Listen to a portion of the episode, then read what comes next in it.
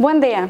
El día de hoy nos encontramos en una emisión más de su podcast Entre Contadores del Instituto de Contadores Públicos de Nuevo León, donde abordaremos un tema muy interesante acerca del incremento en las cuotas obrero-patronales para el 2024.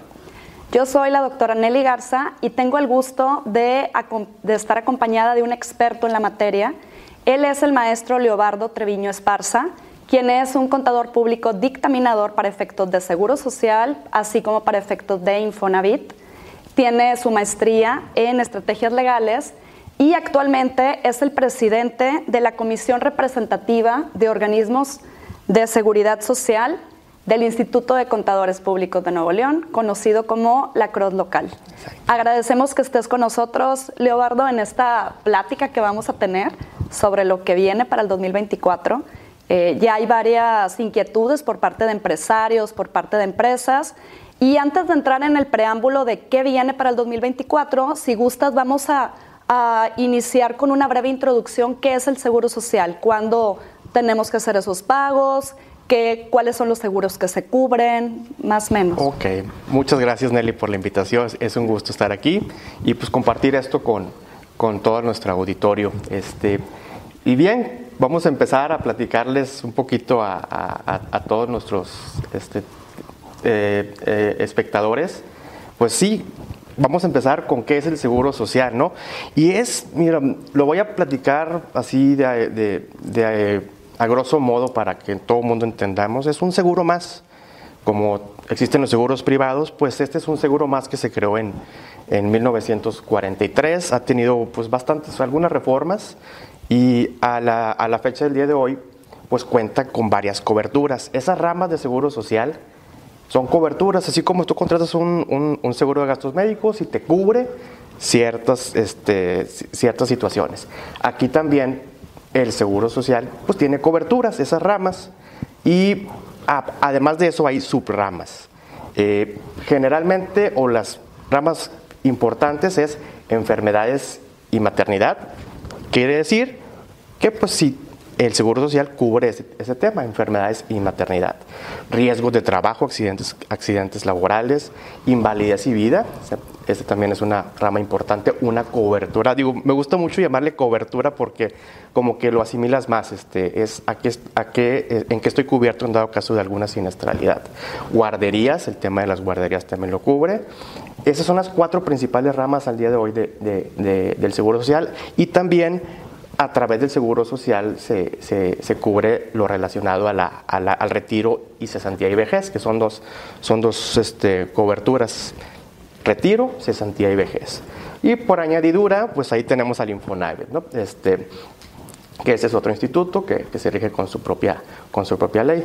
Y, y pues sí, como, como todos los seguros, inclusive, pues tienen sus tiempos de espera y, y aquí este, es bien importante para lo que vamos a comentar más adelante, pues en la rama de cesantía eh, en edad avanzada y vejez. ¿Cómo surge este, este tema de las coberturas? Digo, es bien importante porque esto va dirigido a, a patrones, a trabajadores y de hecho pues a todos los que hemos sido empleados, somos empleados, este, es bien importante este incremento que les vamos a platicar porque va a impactar mucho en su ahorro para su retiro. Pero bien, ¿cómo, ¿cómo llegamos a esto? Pues cuando hay una relación laboral, en automático se, configura una obligación para los patrones de que te inscriban al IMSS, que te aseguren que tengas cobertura. Pues te tienen que dar de alta, ahí, este, está eh, a través de la ley y de los reglamentos están los tiempos y, los cómo. Y te tienen que dar de alta con un salario, que es el salario con el que vas a cotizar y muchas de esas ramas la mayoría, pues es la base. Con ese salario es la base para pagar cada cobertura. Cada cobertura o cada rama tiene un porcentaje de tu salario este, entre el patrón, el trabajador y en algunas el gobierno, pues pagan esas, esas coberturas, esas primas de seguro social, este, y este, pues en la mayoría es el salario. Hay, unas, hay otros subramas que se pagan en base a la UMA, que antes era en base al salario mínimo, este, y, eh, pero la mayoría es en base al salario. Entonces, ¿qué quiere decir? Digo, si tú tienes un salario de 10 mil pesos al, al, mes. El, patrón tiene que determinar un salario base de cotización diario, porque para el Seguro Social es bien importante esto, se, se cotiza con tu salario diario. Es parecido al salario diario integrado que maneja la Ley Federal de Trabajo, pero aquí se llama salario base de cotización.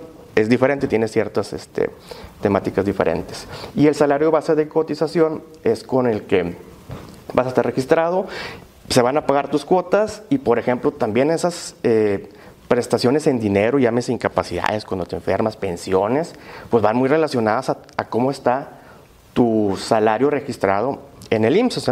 Y tienes que también actualizarlos si tienes un incremento de eh, ese famoso incremento anual o si este, hay prestaciones variables, Por ejemplo, las vacaciones que entraron eh, este, el año pasado. Exactamente. Ese incremento a 12 días el primer año, pues fue de entrada un impacto que también se presentó en, temas de seguro social. Exactamente. De hecho, el, a, a finales del 2022 estábamos al pendiente de cómo van a quedar las vacaciones y pues como ya amanecimos con una tabla nueva de vacaciones, los patrones pues tuvieron que actualizar los salarios porque los salarios estaban pues calculados y, presentados en el IMSS con, en base a la tabla anterior. Entonces inmediatamente pues hubo un incremento en el salario, se actualizaron este, al primero de enero los patrones este, a través de, hay plataformas electrónicas para, dar para actualizar los, los salarios y pues se actualizaron. Muy buena pregunta porque eso fue un impacto y también un, a beneficio de los trabajadores este, para tener más, más días para descansar. Pero Entonces, aquí por esto que nos comentas de los seguros, es importante que dependiendo del rol en el que estés, pues tomes en cuenta esta información. Si eres el patrón, pues de entrada, al tener una subordinación, tienes que estar enterado que tienes que dar de alta a tus trabajadores con el salario base de cotización diario que perciban eh, en, esa, eh, por las actividades que realiza. Exactamente. Y en caso, este, si eres el trabajador, pues nada más validar que la información vaya de la mano con el sueldo que verdaderamente percibes. Es correcto, es correcto. Y, y de hecho, digo, ahondando un poquito eh, en este tema del salario, que no es lo que el, punto de esta entrevista, digo, ah, tiene su, su mecánica, hay este, prestaciones que no integran al salario. Este, está, por ejemplo, la despensa que tiene un límite, si te excedes de ese límite, sí lo integras al salario. El tiempo extra tiene su mecánica, las utilidades, esa, esa famosa PTU, pues no integra el salario y, es un tema ya de, ahora sí ya de... Que tienes que estar revisando. Bastante, de un especialista que tiene que conocer la ley para estar actualizando. También. Los premios de asistencia y puntualidad. Si es un premio por productividad, por ejemplo, ese no, esa se integra directamente. Entonces, y, y esas son prestaciones variables que bimestre bimestre a bimestre, conforme a la ley, tienes que estar actualizando el salario. Tuviste comisiones, bonos de productividad, y entonces el salario pues va, va subiendo y bajando dependiendo cómo, cómo este, vayan presentándose o erogando las prestaciones variables. Entonces en el año podemos, o sea, e, ese tema de, o a, veces hay un mito para los trabajadores, ¿no? Que pues, tengo un salario y año nomás año con año lo vas incrementando, no, dependiendo. Si tuviste prestaciones variables, pues va a ir subiendo, bajando. Durante cada bimestre, el, bueno, el periodo que te da de plazo. Exactamente. Y pues dentro de los límites, lo mínimo que puede registrar un trabajador pues es con el salario mínimo y lo máximo es con 25 veces el salario mínimo, ahorita la UMA, 25 veces la UMA. Ok, qué interesante. Ahora, después de este preámbulo, es importante que comentemos qué viene para el 2024. Va a haber un incremento, pero ¿a qué se debe? Eh, de los seguros que nos comentabas, eh, Leobardo, ¿en cuál va enfocado este incremento? Gracias. Es bien importante. De hecho, esto se debe, y, no es un tema nuevo, fíjate, de hecho, a, inicios de, este año o de, a, inicios del año pasado, pues se hizo pues, más, más ruido con esto, de que, oye, va a incrementar la rama de cesantía. La rama de cesantía solamente la paga el patrón. Y eh, hasta el 31 de diciembre del 2022, el patrón pagaba en porcentaje al salario un 3.150. Que siempre era el 3.150, ¿verdad? Hasta el 2022. Exactamente. ¿Y de dónde sale esto? Bueno, sale de una reforma del 16 de diciembre del 2020. Estábamos en plena pandemia. Sí, yo creo que fue eso, que estábamos enfocados en otros temas que cuando ya se aprobó, y entró a vigor, en vigor después, Sí. fue ya, ya lo teníamos en la puerta. Exactamente, lo teníamos en la puerta, estábamos en media pandemia y fue una reforma pensionaria, digo, mo- modificó algunos artículos de la ley relacionados a pensiones. U- Un, una arista, fueron dos aristas importantes, una arista eh, que, que en ese momento este, tuvo mucho, pues mucho, se comentó mucho, eh, el de que redujeron las semanas mínimas para pensionarte, porque estamos hablando ahorita de la ley del 97, digo, es la ley de 1995, pero pues, se, se- publicó hasta 1997, por eso la conocemos como la nueva ley 1997.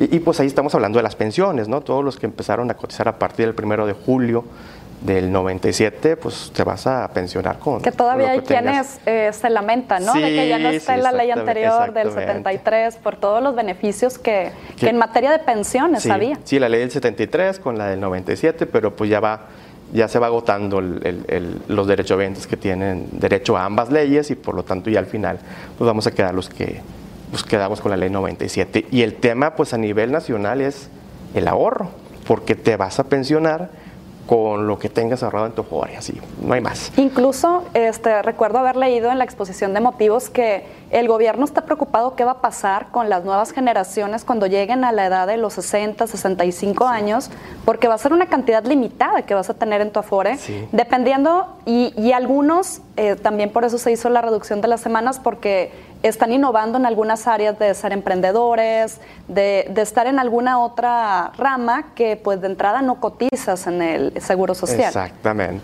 Y es Sí. un impacto importante. Es importante, y digo, paréntesis, con eso que comentas de muchos emprendimientos, ahorita hay otros este, esquemas de aseguramiento de, de- de si eres trabajador independiente, puedes ingresar al régimen obligatorio que comentábamos ahorita y tener esos beneficios. Digo, se está ampliando es- esa base para que haya más derechohabientes y pues por, este, por ende también tengas más ahorro para tu retiro.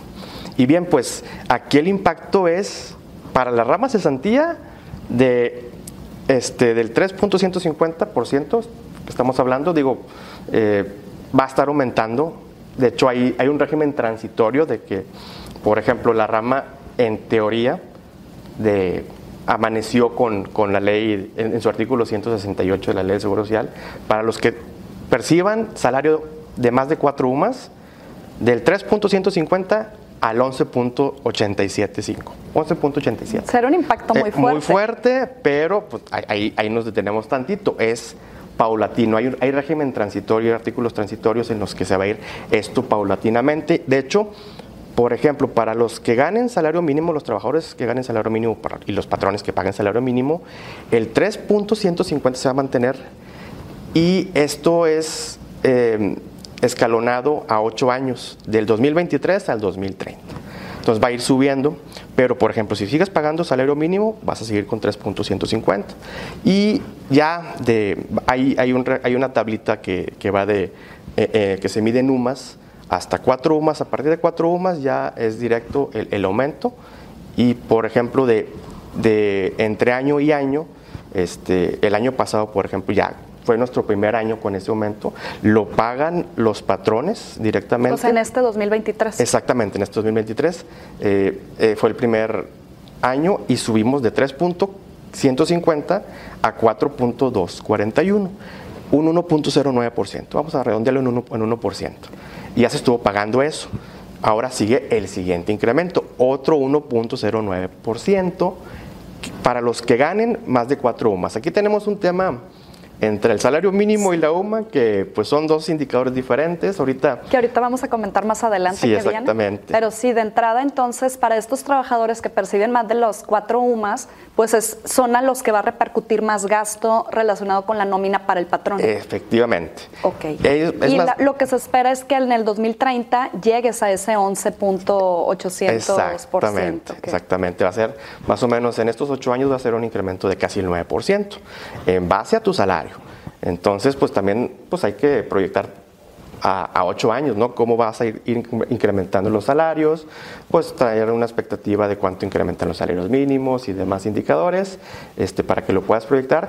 Claro, el principal beneficiado es el trabajador, porque va a tener más, pues más ahorro, ¿verdad? Y aquí también había como que mucho este, confusión el año pasado que entró en vigor, Leobardo, porque se decía que ese incremento, si bien es cierto, los patrones iban a pagar más en forma paulatina hasta el 2030, también se esperaba que el trabajador, este, bueno, al trabajador no se le incrementó su, su porcentaje, se quedó en el 1.12 o algo así, exactamente, exactamente. Y en el caso del, gobierno, este, pues se limitó. O sea, simplemente este 2023 contribuye una cuota social y a partir del 2024 ya no viene contemplado que el gobierno va a apoyar a, alguna eh, algún algún rubro de trabajadores. Exactamente, así así quedó.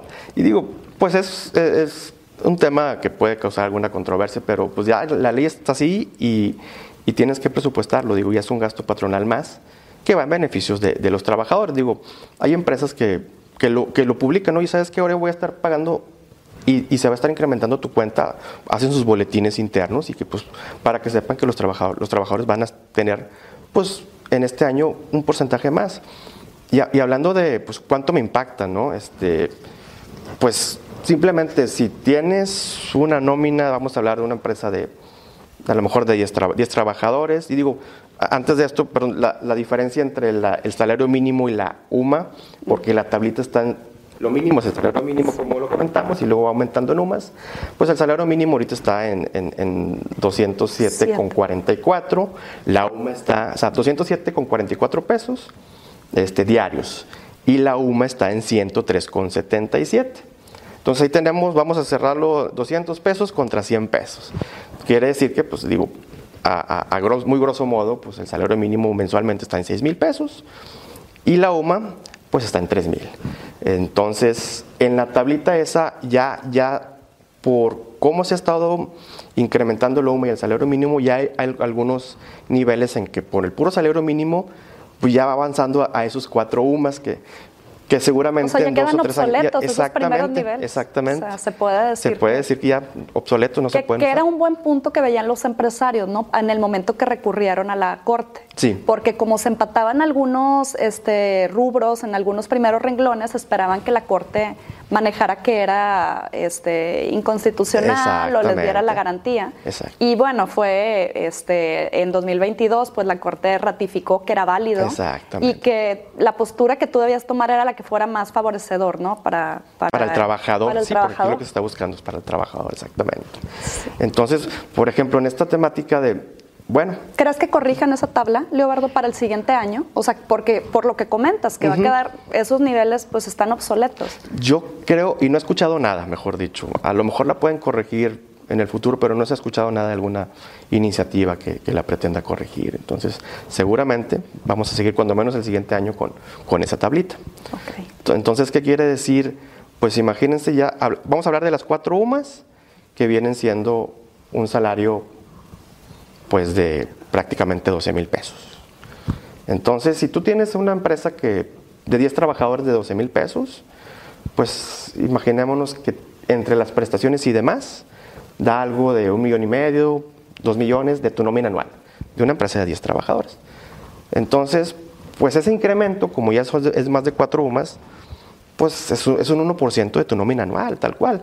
Si son 2 millones, pues vas a pagar 20 mil pesos más. ¿no? Si de cuotas obrero patronales y, demás carga social, pagabas a lo mejor 250 mil pesos en el año, pues ahora vas a pagar 270, ¿no? Con una, empresa más o menos de, 10 trabajadores, vámonos un poquito más para arriba, una empresa de más trabajadores que su nómina sea de 20 millones anuales, pues imagínense su carga social, pues son 2 millones y fracción, pues ahora súmale es un 1%, que son 200 mil pesos en el año, que ya, ya se torna un poquito más gravoso, más gravoso, pero pues benéfico para el trabajador. Entonces ahí tenemos pues este, la dualidad, o, no quiero decir polaridad, pero pues es, es por el tema de, de tener pues mejores eh, pensiones para un futuro para nuestras nuevas generaciones.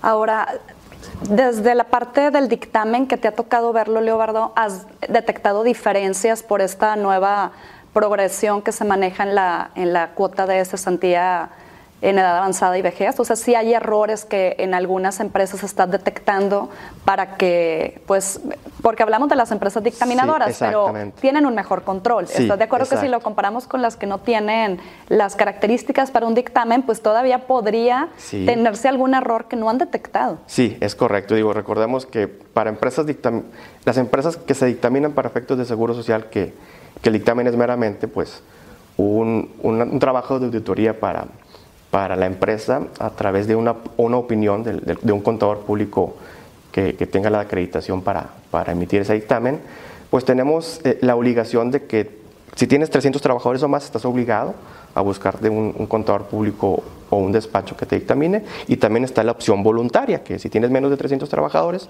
te puedes dictaminar. Pero, por ejemplo, hablando de, de, pymes o de, o, o, o de MIPYMES, pues prácticamente ahí no hay tanto dictamen, este, pero sí normalmente pues las empresas tienen a sus asesores y esos contadores, que también ahí es importante que tengan muy buena relación y que, y, que los, despachos los estén asesorando.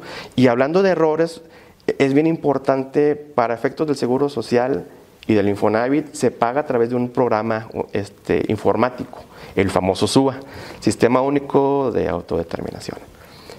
Y tienes que estarlo actualizando conforme sale cada... cada con los indicadores, de salario mínimo, UMA y todo lo que deba de actualizarse. Exactamente, así como actualizas en el IMSS el salario también, actualizas en el SUA pues para que se pague correctamente tu salario, porque pues una cosa es informarlo al IMSS y otra cosa es pagarlo, ¿no? Y para estos efectos salió una actualización de ese SUA.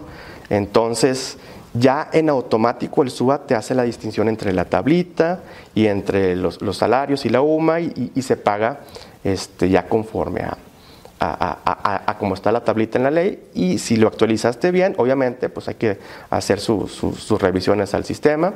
Eh, vas a pagar bien. Obviamente también revisar que tu retención en la nómina esté correcta. Digo, e, en esa parte no hay retención porque no la, paga el no la paga el trabajador, pero por todas las demás ramas donde sí hay retención, pues eh, echarle una revisada para que el SUA esté acorde a la nómina. Y más por cómo procede el IMSS, ¿verdad? No me dejarás mentir, Leobardo, que en algunas ocasiones todos los que estamos este, viendo temas eh, de, relacionados con, con nuestra profesión de contabilidad, pues le tenemos más miedo al IMSS que al SAT. Eh, ¿Cómo procede con el tema de alguna multa o alguna liquidación? Este, sí, es como que lo importante aquí es capacitarnos sobre el tema, eh, ir con los expertos, en este caso como, como Leobardo, que los pueden este, guiar por el camino correcto en el tema de cuotas obrero-patronales. Y también eh, en su caso los invitamos a todos los que pertenecen a nuestro gremio de profesionistas, a todos los contadores públicos que se asocien al Instituto de Contadores Públicos para Nuevo León para que puedan tener esa capacitación constante en, estas áreas que son de, gran dinámica, de gran cambio que como bien lo comentabas, de la noche a la mañana ya se aprobó una iniciativa. Eh, y bueno, ahorita comentamos de unas que vienen, cómo, cómo podrían impactar. Pero antes de, llegar a ese punto, Leobardo, este, existen algunos indicadores que como empresas o como patrones debemos de tener en el radar para poder hacer un presupuesto lo más apegado a la realidad en el 2024. ¿Cuáles son aquellos que debemos de tener más o menos la noción para que, quede más acorde este gasto. Gracias, sí, es bien importante, exactamente. Sobre todo por los tiempos que estamos ahorita, ya estamos pisando prácticamente el 2024. Este, hay, que revisar, ah, cuando menos, los siguientes indicadores. De entrada, ¿cómo va a quedar el salario mínimo? Sí, que aquí hay mucha inquietud, ¿verdad? Porque el sector privado pues está tratando de manejar, leía que entre un 12.5% de incremento anual. El gobierno quiere el 20. El 20, mencionó que iba a ser algo considerable el Ejecutivo. Y bueno, el sindicato lo que se había estado manejando en años anteriores es que proponía 25%. Sí, Entonces, si a esto le sumamos lo que ya viene del incremento que ya está aprobado, pues sí va a ser un, impacto fuerte para Claro, claro. Sobre todo, y, tenemos empresas que pagan el salario mínimo, entonces de ahí pues va, va a haber un incremento y, además de todo lo que eso conlleva, ¿no?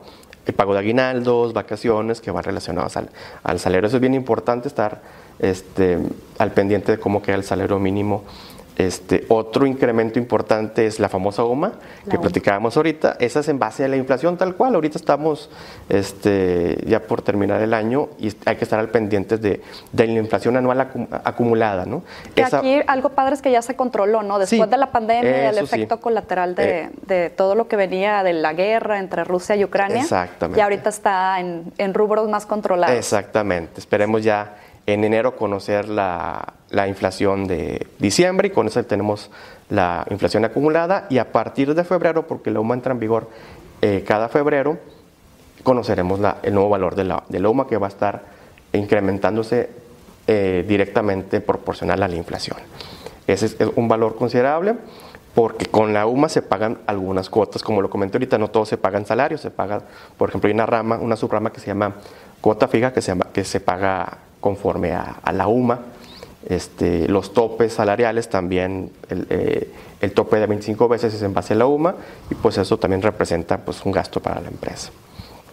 Otro punto importante es el tema de la siniestralidad laboral, porque si bien la rama de riesgos de trabajo este, es una rama que solamente se la paga el patrón, pues pero es en base a un porcentaje que es esa famosa prima de grado de riesgo que va, se determina conforme a la siniestralidad de cada año. Entonces, si tuviste o no tuviste accidentes, eso va a ser determinante para ver si cómo vas a quedar con esa prima. Si tuviste accidentes, una siniestralidad fuerte, seguramente va a aumentar hasta un punto entre año y año tu prima de grado de riesgo. Entonces, esa se declara también en febrero. Tienes que estar al pendiente, sobre todo que ya estamos terminando el, ejercicio 2023, pues puedes hacer una proyección de más o menos cómo va a quedar tu prima este, en base a tus accidentes de trabajo, buscar en el escritorio virtual del Seguro Social a ver si tienes ahí casos que no tengas considerados y, investigarlos para que los tengas este, pues, e, en revisión y, ver si va a aumentar tu primer grado de Que ahí también nos da para un tema, pero igual no vamos a entrar a, detalle, pero el tema del COVID, ¿no? ¿Cómo se manejó este, para efectos ya de, la tema de la prima. Entonces, sí, es, es un tema que también impactó. Bastante, sí, porque digo, sí, como un gran paréntesis exactamente, hoy el COVID fue o no fue este riesgo de trabajo, ¿no? Entonces, ahí es un tema pues muy especializado porque no todos los no todos los, los este, las enfermedades por COVID fueron riesgos de trabajo, pero hubo casos en que sí, entonces y ah, es, un es un buen tema. es un tema. Y el tema de la salud mental, ¿verdad? que también es ya una preocupación para... Eh, es, un, es un tema que ya el gobierno está este, mostrando interés y, bueno, creo que también todos este, en nuestro gremio y, en todas las profesiones debemos de tener bien cubierta esa parte de, que nuestra salud mental es lo primero que debe de... Exactamente, sí, ha, habido varias este, pues, normas oficiales mexicanas relacionadas con, con el trabajo que, que están enfocándose a la salud mental. Entonces, pues ahí también hay que tenerlo mucho en cuenta y sobre todo por si se pueden dar casos de riesgos de trabajo, que, que hay que tenerlos monitoreados, exactamente. Otro punto importante es la famosa UMI para el Infonavit, que es en base, pues esos salarios mínimos que estaban en veces, esos, esos créditos, perdón, que estaban en veces de salario mínimo, ahora quedaron, pues ya como el salario mínimo no lo puedes relacionar a otros temas más que a puro salario mínimo, pues este, el Infonavit tiene una unidad especial, especial para eso, simplemente estar al pendiente de esa unidad y retenerle bien al trabajador, que si no le retienes bien y el Infonavit también te lo, va a cobrar y te lo va a cobrar a ti. El caso del impuesto sobre nómina en cada estado, pues tenemos impuestos sobre nóminas diferentes, este, pueden estar aumentando, hay que estar al pendiente de las, de, las reformas estatales, a lo mejor puede haber aumento en el, en el mismo porcentaje de la tasa del salario mínimo, este, que también tienes que estar al, pendiente. Los contratos colectivos, cómo los vamos a negociar, cómo se van a negociar. Este, y en sí, pues todos estos ingredientes, pues le van a sumar a la carga fiscal de los patrones. Entonces tienes que estar pero lo más, como bien lo comentas, es necesario que lo tengamos en el radar para que la previsión que hagamos, ese presupuesto, vaya más acorde eh, para efectos este, de la toma de decisiones. Exactamente, tener eh, muy vigilados estos temas y, volviendo al tema de, este incremento de cuotas de, cesantía, lo vamos a ver impactado financieramente hablando, o sea, ¿cuándo vas a soltar el dinero? Hasta marzo, porque recordemos que el ramo de retiro, cesantía y vejez se paga bimestralmente, entonces vas a pagar el primer bimestre, enero y febrero, el 17 de marzo, y ahí es cuando vas a ver ese, ese incremento. porque te va a venir el incremento de cesantía y el incremento de la UMA también. Y obviamente ya vas a tener arrastrando el incremento de los salarios mínimos y, de y si hubo pues actualizaciones de los salarios, pues más. Entonces, qué interesante. sí, sí, sí, va a estar. Sí, va a ser un impacto a, tomar en cuenta. Y bueno, aquí, este, antes de cerrar, se está manejando ciertas iniciativas, eh, Leobardo. No son oficiales, son eh, iniciativas que en algunos casos se han presentado en el Congreso, no se han discutido, manejo ese paréntesis, pero ¿qué pasaría de entrada si llegara, la que va más avanzada es el tema de la disminución de la jornada laboral de 48 horas a 40? Quieren mental que por cada cinco días de trabajo haya dos días que se descansan. Esa es la que va más avanzada, pero también hay algunas otras iniciativas que se han presentado en el tema de aumentar los días de aguinaldo de 15 días a 30 y aumentar la prima vacacional del 25% al 50%.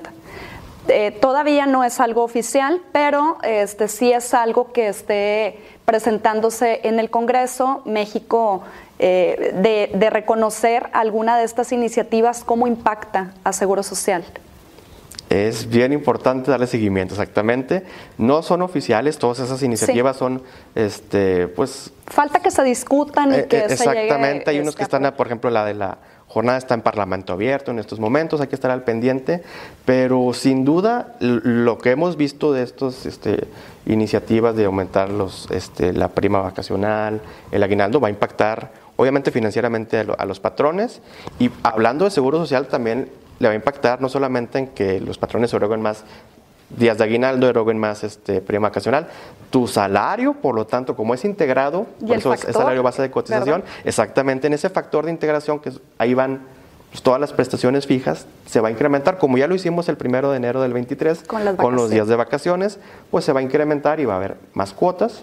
Este, pero en sí, eh, eh, la mejor recomendación es, obviamente, darle seguimiento a esas iniciativas, y, sobre todo, aquí hacer equipo con su personal de finanzas, de recursos humanos, su contador y no dejar nunca a su asesor laboral, su abogado laboral. Es bien importante porque de ahí, de lo laboral, va a detonar lo fiscal, va a detonar lo, de seguro social. Entonces, es bien importante como que, que estén a la par su abogado laboralista, con su contador experto en nóminas o en seguro social y lo, financiero y fiscal, desde luego. Sí, es bien importante tenerlo este, en seguimiento, esas, esas reformas. Muy bien, este, bueno, Leobardo, aquí no sé si aunada a esta recomendación que nos das de tener ese equipo entre los diferentes departamentos y que la toma de decisiones de estos temas lo tome el abogado laboralista o bien que lo tome el, experto en temas de cuotas de seguridad social. ¿Qué otra recomendación podrían hacer los patrones aquí para que no pierdan el, enfoque de lo que, de entrada, ya lo comentamos, viene más gasto? O sea, eso no es algo que podamos evitar, pero sí es necesario que preveamos qué podríamos este, tener en mente para no tener alguna sanción con el tema del seguro social o el Infonavit.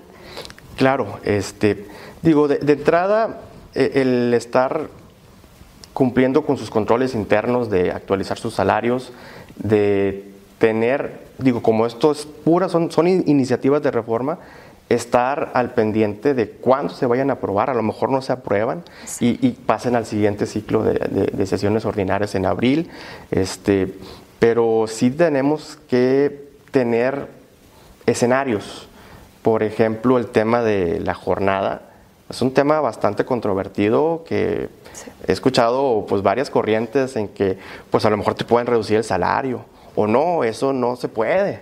Entonces, de entrada, entre, entre el equipo, pues ver los posibles escenarios y hacer sus, eh, sus corridas, ¿no? Bueno, pues lo más conservador sería esto, y lo más arriesgado, entre comillas, siempre estando dentro de lo legal, pues sería esto otro, pero pues hay que ver también el clima laboral, el ambiente, el, ambiente organizacional este, y el tema también internacional. Hay, pues hay patrones que dependen de, corporativos internacionales que pues sí, Las decisiones se toman en conjunto. Exactamente, sí es bien importante eso, exactamente. Muy bien. Agradecemos por esta valiosa entrevista que nos diste, Leobardo. Creo que nos queda un panorama general muy adecuado para la toma de decisiones. Adicionalmente, eh, aprovechamos esta emisión para invitarlos a que en, sus en los comentarios de las redes sociales nos dejen saber sobre qué tema quieren que profundicemos e invitar al experto en ese tema. Muchas gracias de antemano. Nos vemos en la siguiente emisión de su podcast Entre Contadores del Instituto de Contadores Públicos de Nuevo León. Gracias.